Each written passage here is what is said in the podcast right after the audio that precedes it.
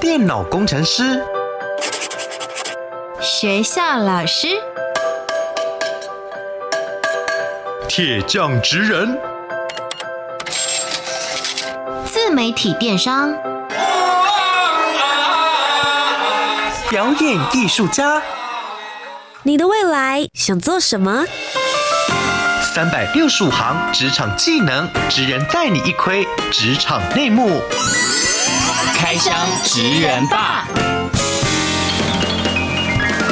，Ladies and gentlemen，各位学弟学妹们，欢迎来到开箱职人吧，我是你们的学姐涂洁。今天节目当中呢，很特别，有两位学长来到节目当中了。我们那时候在决定说到底要邀请谁来的时候，我发现哇，他们在产业当中。各司其职，有各自非常非常擅长的地方，所以我们不能够偏废，只邀请一位而已。先来听听这两位学长的声音，欢迎 Daniel 还有 Stanley。Hello，学弟学妹好，我是 Daniel。Hello，学弟学妹好，我是 Stanley。那么究竟 Daniel 跟 Stanley 在做些什么样子的产业呢？透过三个职场关键字，学弟妹们，我们一起来猜猜看。Master 职人 Key Words。首先，第一个职场关键字是，呃，媲美古代桥下的说书人。哇，你历史很好吗？诶、欸，还还行，但没有到很好，只是很常需要说故事。哦，什么样子的场合会需要说故事？需要说给谁听呢？呃，就是针对我们的客人，然后我们就要在呃跟客人。交谈的时候就要跟他们分享一些很多有文化的故事，然后包含我们自己的故事。所以这个文化是台湾的文化，是，但是它是台湾的文化的一部分，但是它很多就是包含所有的华人文化里面也都有共同的地，就就是共同有分享到这个文化，然后还有其他其他很多世界其他地方也都会有呃同样共享到这个文化。好的，所以第一个他们是说书人的感觉，要常常跟别人分享文化、分享故事。那么第二个职场关键字是琴棋书画，样样都要精通。哇，以前那个青楼卖艺的感觉是不是？我还要再加一个，还要再加那个厨艺 跟跟那个吃的那个精神也要也要放进来，味蕾也要非常好，很敏感。为什么呢？因为这个在这个产业别里面，其实嗯需要很多。你需要各式各样的工具帮助你去，嗯，嗯，让客人更了解知道这个文化，说，哎、欸，它其实可以跟现代生活可以有更多可能性的结合。哦，所以所以什么都要会。到刚刚说的，你们要讲一个台湾的文化，然后你们找到了很多的方式跟很多的切角，让大家来认识它。没错、嗯。那么第三个职场关键字啊、哦，这个是常常被人家说呢，跟我自己的年龄不符的工作。哎、欸，对，其实 Daniel 跟 Stanley 学长蛮年轻的，但你们推广的这一个文化或是这一个产业，嗯、一般来说大家会觉得好像是爷爷。阿公，对 对，好像我们印象当中啦，会比较有那样子的感觉，对，我们还蛮常会被，就是跟跟客人交谈的时候，就会就会被客人说，哎，好像发现你里面住了一个老灵魂，可能八十岁的老人这样子，就很常被这样说。哎，但其实你们之所以会投入在这个产业，你们就想要翻转这个感受吗？不只是七八十岁的资深公民们，他们可以认识这个文化，其实年轻人现在也能够越来越接受，甚至能够从传统把它变。变成一种精品的感觉，嗯、没错没错。所以到底 Stanley 跟 Daniel 学长两位做的是什么样子的产业？请帮我们揭晓。我们做的是茶叶的产业，是茶叶产业。而你们要怎么样子把它包装成精品？你们有你们自己的方式。因为这个是我跟 Stanley 一起创办，那其实呃，创办源头是我啦。然后因为我自己是呃读那个平面设计出身的，所以我。对于有文化的东西，其实都很感兴趣，就不包含只有我的台湾的文化，或是我们自己的文化，那包含其他呃各国的传统文化，我都很感兴趣。然后我就觉得说，哎，那我既然有这样子的呃背景，背景，那我有有这样子的能力，那我有机会把。我们台湾有这么好的传统文化，可以把它再用比较不一样的呃包装方式，让更多不不管是台湾人或者是去呃呃世界上其他各国的人也好，都可以让让他们看到这样的文化的改变。那么今天 Stanley 还有 Daniel 来到我们的节目当中，就是来帮各位学弟妹们开箱他们所创立的品牌，叫做雨溪堂。最主要就是希望可以让世界看到台湾的茶叶文化。我们就一起来听听他们的创业故事。职人百科 menu，那我们就从头开始说起好了。其实你们两位是台湾人，嗯、但其实你们有很长一段的成长背景，其实都不在台湾。对，这是要感谢爸妈，就是因为他们的工作关系。对，嗯，对，那在他们就从小就是。他们自对，因为他们自己年轻的时候也都不在台湾，所以从小就是周游列国，就跟着爸妈一起。对对对对对。那这是。周游列国，你们怎么会有机会接触到台湾的茶叶？这个这个这个是爸爸爸爸对，因为我爸爸非常爱喝茶，所以小时候就很常跟他泡茶。我们只要我记得只要一出国，就是我们如果有回来台湾，然后又要再出去的时候，行李箱三分之一个行李箱哦，都是塞满茶叶。那大家可想而知，就是茶叶都很小很小，那行李箱能塞到三分之一箱，那个是有多少茶？真的，那应该是几年的库存，是不是？对，呃，但是他喝又又喝很。快，对，他每天都会泡茶，嗯、然后小时候就因为他可能工作忙的时候，他如果有机会闲下，他就会泡一杯茶，然后自己在那边喝，然后喝的时候就会呃看到有时候如果看到我们飘过去的时候，就会把我们抓过来，然后就跟我们说，哎、欸，过来过来，那个呃 Daniel Stanley，你们过来喝茶，你们来来来来，我们来品这杯台湾茶，然后他就会开始这边讲很多很多他知道的茶叶知识，嗯、然后喝完呢、啊，他又就会在那边品那、嗯、呃就会闻那个茶杯、嗯、那个杯底的香啊，然后就在那边自己自得其乐，然后就会跟我们说啊，你们看这个就是台湾茶，台湾高山茶厉害啊，它怎么样厉害，很香啊，怎么样怎么样，然后他他都特别都会叮嘱我们说，你们要记得这个是我们台湾的味道，就是没有别的地对别的地方没有，就只有这里。所以他这句话其实，在我们心中其实很小时候不懂，对小时候真的不懂，对。那个印象深刻，对就会对。越来越有。对，小时候就在喝的时候就跟他就附和个两句，说哦好喝好喝，对，然后就喝完就赶快跑去玩，这样子。对，越长大之后越能够品出他说的那一句话，越离开台湾越久越觉得越想念台湾。哎，对对，这真的是每个我我们认识然后几乎所有华人游子的心声。对。这件事情一直在你们的心中开始慢慢的发酵，嗯，但到底是哪一个契机点让你们觉得说，OK，我在外面周游列国这么久了，我要回到台湾，创立一个属于台湾这边的茶叶精品品牌？对，这个是从我开始的。那因为我自己。在大学的时候就很喜欢去不同的地方打工，嗯，然后因为我本身就是读平面设计，然后那时候在加拿大读书的时候有，呃，有一间还蛮大间的一个连锁的外国人的茶行，但是他们的茶行的经营模式跟台湾的比较不太一样，就是他们是就是有各各国全世界各种各样的茶品，那大概有上百种这样子。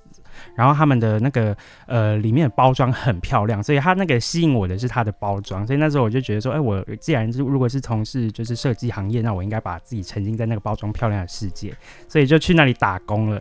然后打工了下来就认识有机会认识到茶叶，然后那时候他们因为也有贩售台湾的茶，嗯，然后我在上班的时候就有去给他喝了一下，他那时候我记得应该是台湾的那个蜜香红茶，嗯，我喝了的时候呢。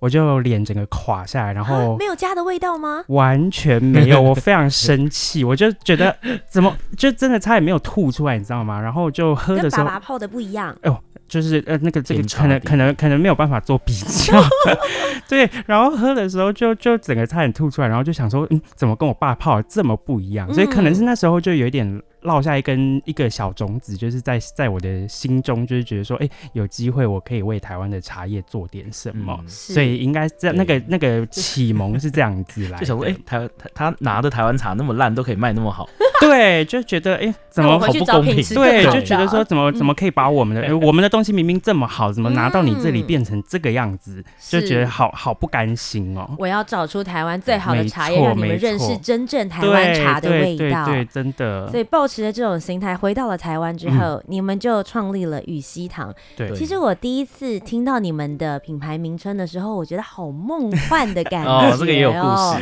哦、对，为什么用雨西堂这三个字呢？其实我们所有的品牌的文案就是由我来写，但因为刚 Daniel 负责，对，都是由 Daniel 负责，就是我。然后因为我们就是我从很我是三年级就没有住在台湾了，所以对中文的使用就。哎、欸，没有很好，但是神奇的是，我所有的文案我全部都是我自己写出来的。以前还没有 Chat GPT 啊，以前还没有 Chat，还没有 Chat GPT，对，没有没有文案写手可以帮我，全部都是我自己写的。那我写这些文案的时候，我其实都是翻着字典，抱着字典，我是读读字典，然后一个字一个字一个字去认识找字这样。哦，他甚至就是回来台湾的时候，他就会去跑故宫啊，对我很常会去跑故宫。文献。对，然后去看对看一些对灵感对对对对。嗯、那羽西堂这个名字其实是在我回来台湾以前我就已经想到了。那时候在加拿大的时候就决定说，哎，我要回来台湾做做一个茶叶品牌。然后就那时候就自己在那边乱想，胡思乱想，就想到了羽西堂这三个字。那我为什么用羽西堂这三个字去命名？第一个“羽”这个字啊，因为我是觉得它它有点是比喻的概念。那因为茶叶它泡开之后长得很像羽毛。所以我就用“羽”这个字去代表茶叶，嗯，然后“西”呢就是晨曦的“曦”，那因为就。是应该是我自己喝茶的一种心境，我就觉得哎、欸，喝了茶就会觉得很舒服，所以就很像早晨的阳光照亮我的心这样子，嗯、所以用语希堂，对，就是用了很轻柔的那个名字去、嗯、去去取了我这个品牌的名称这样子。是，嗯、想好了品牌名称，然后也有一个抱负，回到台湾来之后，很好奇耶，因为通常要做茶叶最重要的事情是你总要有。制茶的技术，嗯、你总要对这个产业有所了解，因为我们大家一般想象说，哎、欸，现在在种茶的这些茶农，可能年纪稍微比较大一点，或者接下来是二代或三代接班，他们的技术都是自己这样子传下来，其实并不是有一套很完整的系统，然后涵盖整个台湾地区，对，而且各式各类的茶叶又这么多，对，没错。你们到底那个时候一回来的时候，是怎么样开始跟茶产生接触的呢？呃，我那时候回来的时候，因为就是人生地不熟，然后那时候回来是我自己一个人回来台湾，就对，就我们家人没有任何一个人回来.所以就我自己一个人在台湾混了一年多这样子。然后那时候其实呃，因为就呃。对自己的文化其实也很不熟，然后就在台湾也完全没有任何的人脉，那包含我父母也是在台湾是基本上没有什么什么人脉这样子。那我那时候就觉得说，那我可能就是先从认识我自己的文化开始，所以那时候就学了最基本的茶道，去给他呃摸了一遍，然后我还学了一些很多比较特别的一些才艺，包含花道，就是插花中华花艺，嗯、然后还去学了一个非常特别的乐器，叫做古琴。那它跟古筝很像，就是只是比较小一点点，真的是琴棋书画。对，对，没错没错，就是我把所有自己的文化的东西全部摸了一遍，嗯、那就是为了要筹备做雨西堂这件事情。嗯、然后那时候因为我爸妈他们是在国外呃呃工作，所以他们呃。那时候知道我自己一个人在台湾，他们是在国外，就是有得空的话就会飞回来台湾，就快闪个三四天这样子陪我。然后他们就会陪我陪着，趁我有空档的时候就开车陪着我上山下海，真的是上山下海，然后去找茶农。嗯、那我们那时候我记得很清楚，我们那时候在台湾的车子的那个公里数好像只有两万。然后回来台湾就开开开，就那几个月开开开就直接飙到三四万。就我们真的是上山下海就去，因为很多在呃种茶的地方都是在深山里面，而且是高山，环境好的地方，对，非常好，非常难去，对，非常难去。就是它都是在那种都是那种产业道路，而且都是要爬到很高很高的山上。是对，所以就是那时候这样陪跟着爸妈一起，他们就陪着我一起去找茶农跟茶厂。是。对。所以刚刚听到的都是，哎，Daniel 他在一年前的时候找 Stanley 一年前回来，好好的跑了这些地方。嗯、那 Stanley，你当时又是受到什么样子的感召，就觉得好啦，自己家的人都在做这件事，我也回来一起做。这个我我要跟他说一声抱歉，因为是我把他拉回来的。Stanley 那个时候，因为其实我自己本身是学室内设计还有建筑相关产业，我、嗯、也是设计类的，对，也是设计类。嗯、那那时候其实在，在嗯，因为我们本我们自己是呃，就住在加拿大。很久，那我自己本来就在那边已经有设计房子啊，在在建筑产业、哦、已经好好在发展了，对对对对对对对。然后后来就是听他在台湾的故事，他就是我就看着他们去上山下海啊，嗯、然后看他这么有热情，嗯，其实还蛮感动的。我就说，哎、欸，确实、欸，哎，就好像这么有这么一回事，他真的要自己要创业了。那我自己在就是在想的时候，我就说，哎，好像发现台湾确实没有一个。能够站得出世界的一个茶叶品牌，嗯、那他的一他的梦想一直是这个，那我就会觉得啊，我自己有这样的一个能力，我可以帮帮他把硬体的设备，我把它再打造的更好，对，对，我可以可以盖出他想要心中想要的那个样子，对，那所以我就觉得说，好好，那就一起来，对。来把翻转这个产业吧。对，嗯。所以那时候的心情是这样，我心情转换的是是这样子。哇，Stanley 在讲这一段的时候，我脑子里面冒出了一句古文呢，就是“兄弟齐心，其利断金”。真的就是抱持着这样子的感觉回来跟弟弟，也就是 Daniel 一起打拼。那当然，刚刚也提到了，你们在事前做了很多的筹备，一个一个茶园去找到好喝的茶，找到很棒的这些茶的技师，开始成立了你们的品牌。但我相信，在这个推动的过程当中，创业难免一定会遇到困难。想问你们，觉得当时让你们觉得最难最难的挑战是什么呢？在跟那么多的茶农啊，跟茶叶相关的人打交道，因为他们比较多都是长辈，都是长者。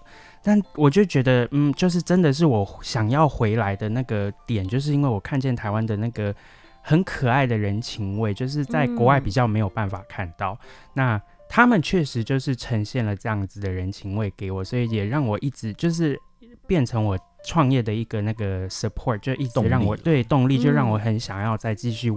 为他们做这件事情，那、嗯、我觉得最困难的应该是我们对于，因为我们目前都还是以台湾的市场为主，是就是目前才起品呃品牌才算刚起步没多久，对对对对对，嗯、所以我们在对于台湾的市场上面可能没比较不太了解台湾的市场，因为毕竟没有在这边长大，那我们经营的角度一直是以模式，呃模式一直是以有一种像外国人看。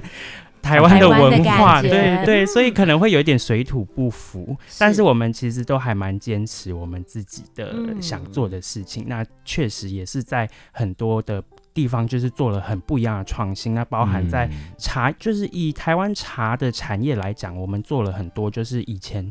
我没有看过的东西，嗯、这个等一下我可以再分享。嗯、就是你先讲你的好了，因为它的从它的命名开始，对，从我的命名就是茶叶的命名开始，就我每一支茶其实，因为台湾的茶叶的分布。呃，因为台湾不大，我们的茶叶的分布就就那几个产地，那所以大家对台湾茶认识就是要说，哦，那你比如说你要喝高山茶，那高山茶就会比如说什么山林溪啦、阿里山啦、梨山啦什么的，嗯、就这几个，对，就这几个。但是我更想要推广的不是只有卖茶叶这么简单的事情，我比较想要做的是推广它背后这么美的一个茶文化。那所以我在每一支茶品上面，我去给它。命了一个很特别的名字，而且我都是用就是四个字，对，我是用成语的，就是截取成语的那个那个呃概念下去命名。嗯、那这个就是我刚讲说，我我要抱着字典去找字，嗯，这涵盖就是我们就是中文中文的文化。文化的部分，它是一个很非常隐喻的一个。一个做法，嗯，是我这边现在看到呢，比如说有寺院飘花，嗯，山径探游，对，陈林芳玉，朝夕不云，我没有办法想象到这样子的命名，竟然是一个念到小学三年级之后就出国 念书的人，这真的是非常有国学造诣跟文化素养，可以看到你下了非常多的功夫，所以这个我觉得是真的是最难的地方，就是怎么样把文化跟你的商品可以做结合，嗯，是。那我要怎么去最为这个文化去做发声？嗯，这个很困难。那对于我来讲，我觉得在硬体设设备上面也是一个非常难的一个工作。对，怎么说？对，因为我要怎么让传统的东西，嗯，跳脱以往，然后让它看起来像很精美。因为我觉得在这个空间，我们现在是在。那个 radio 上面嘛，我没有办法给你看到说，哎、嗯欸，我们的东西长这样。是，但其实我觉得对我来讲最难的，其实我们有一个，我们店里有一个很特殊的一个互动装置，我们跟科技也有做结合。我们有一个很大的荧，那个触控荧幕，然后那个上面是有。因为我们每个茶的名字都很特别，是。那我们每一支茶，我们又抽出四个字出来，去代表它的意境。嗯，那那个字呢，不会是茶品名称，不会直接。所以你可以去抽抽，你可以去按那个荧幕去抽。嗯，那互动互动对互动性很足，就哎，人家去抽，我就会跟客人讲说，哎，你要不要抽抽看你最近的心情啊，或什么，其实都很准。对。那其实抽下去之后，他就会去代表这支茶。对。那很特别。那我我很多客人就是第一次看到，就是哇。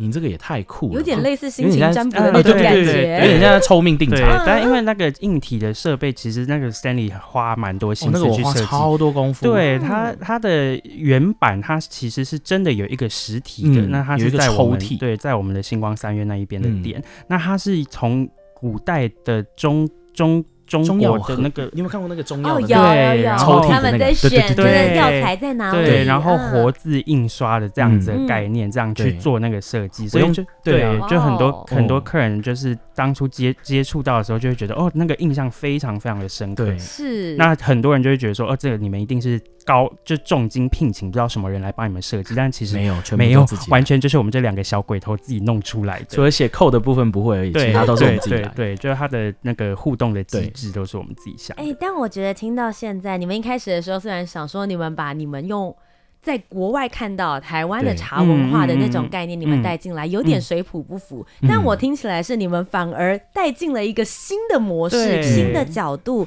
让大家可以有机会发现台湾的茶叶。嗯就像你们一开始说的，你们想要翻转大家说喝茶是七八十岁的老爷爷，或者是阿嬷，大家在这个树下泡茶的那种感觉。当然，这种文化或者这种温暖，我们继续保存下嗯、来。没错没错。但你们用了你们的方法，嗯。让年轻人看到，对，这个是我刚刚一开始没有想到。我本来是想问说，哎，那你们怎么把茶带到年轻人的方式？对嗯，就从一开始的时候，你们就用不同的嗯互动式的方法，让他们来认识茶叶。对，嗯，但其实你刚刚前面也有提到，你们一开始对台湾的茶叶一窍不通，但现在你们有这么多的茶品，光是我现在有看到的，应该就已经有十几种十二种对了。对，你们是怎么样子一个一个去找到他们，然后一个一个慢慢研发出哇这个来的？这就在他那个对开店前那两年的筹备期。这个就在我们的筹备期，那真的就是一间一间一间的茶农去拜访，然后后来拜访之后，我才知道说，哎，其实原来做茶就是种茶跟制茶，它其实是两个完全不不同的专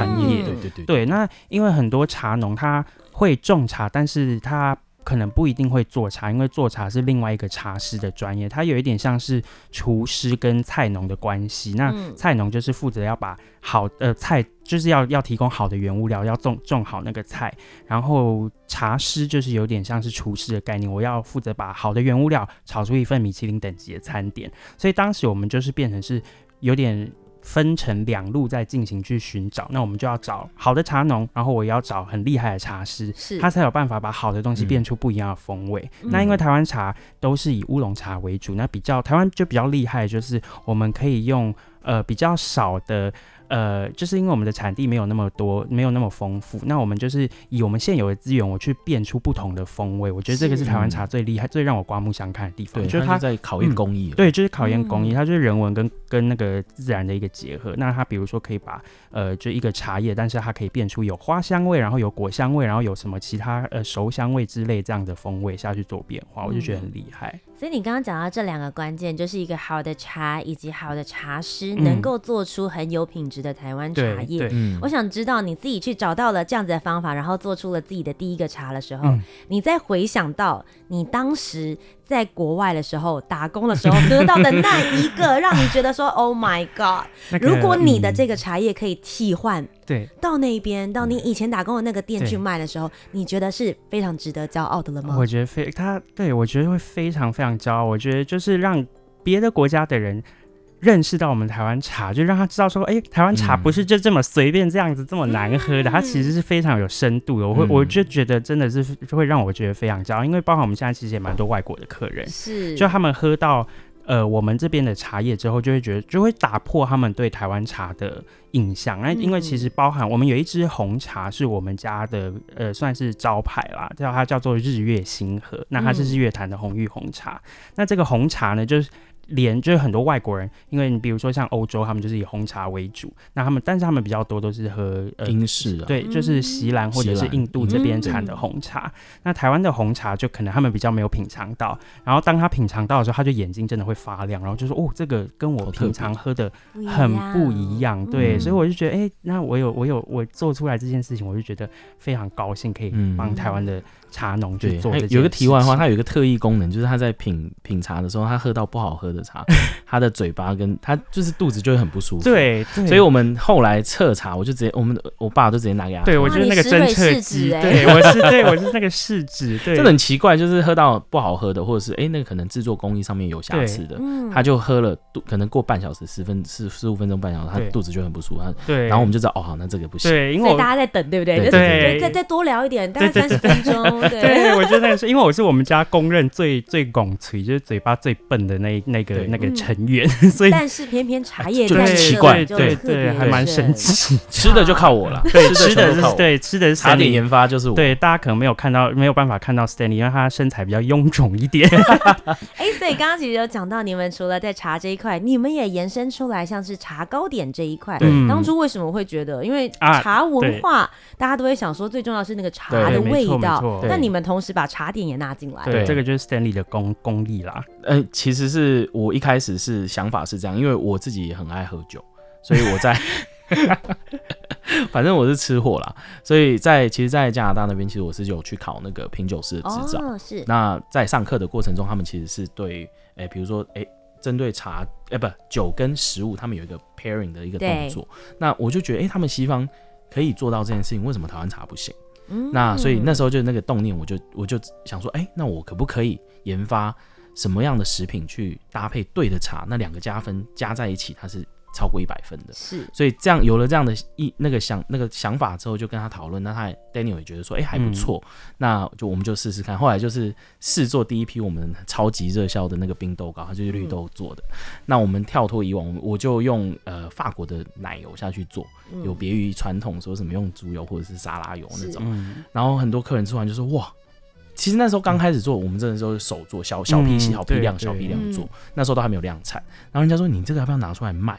那时候还没有卖，我们只是在店里哦，店里面跟大家配对茶对对对对，我就说我跟你讲，你搭配这个茶配这个点心，就会两百分。嗯，那那时候的那时候很多客人吃完，他们觉得哎，好酷哦，原来茶也有所谓的 pairing 的这样的，也可以做到。嗯，那很多喝完吃完，他们就会一套带走，就是茶跟糕点一起带。嗯嗯，他们就说哇，我从来没有这样试过。嗯，所以后来就是太多那个要求，他们就是一直在敲碗。那我说好，那我们就真的把它大量生产出来。所以其实那时候的想法就是很简单，我想要把茶跟食物结合在一起。结合在一起，对，它不单单只是一个哦主体的饮料，它其实也可以在各种场合有不同的一些表现。因为这两个其实是相辅相成，你吃吃到对的东西，喝到对的东西，两个加在一起，它那个口感真的是。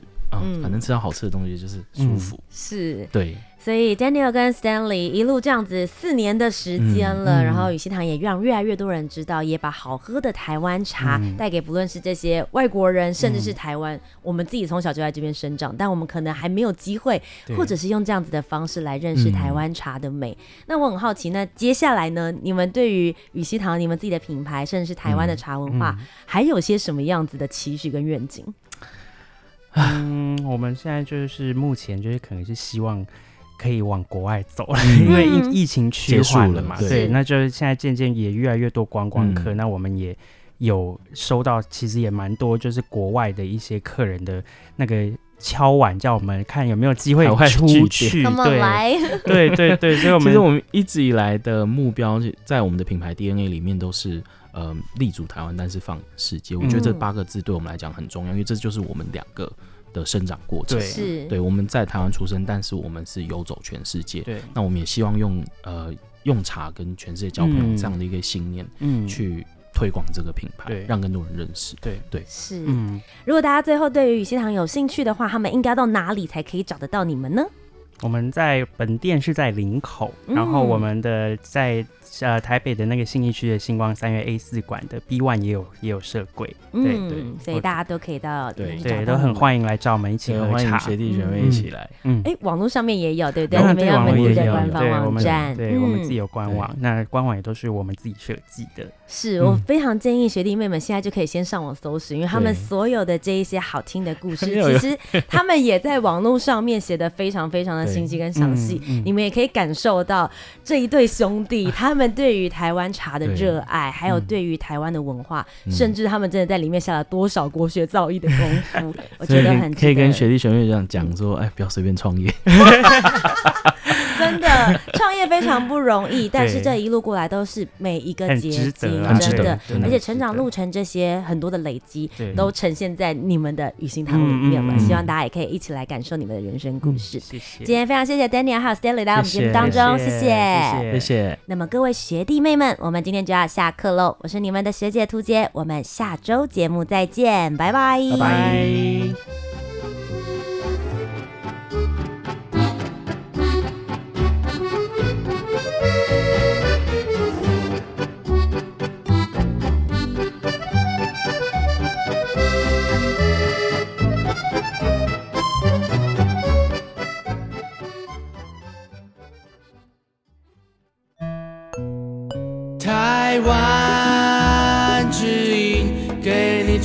Feel 的声音。中央广播电台，RTI，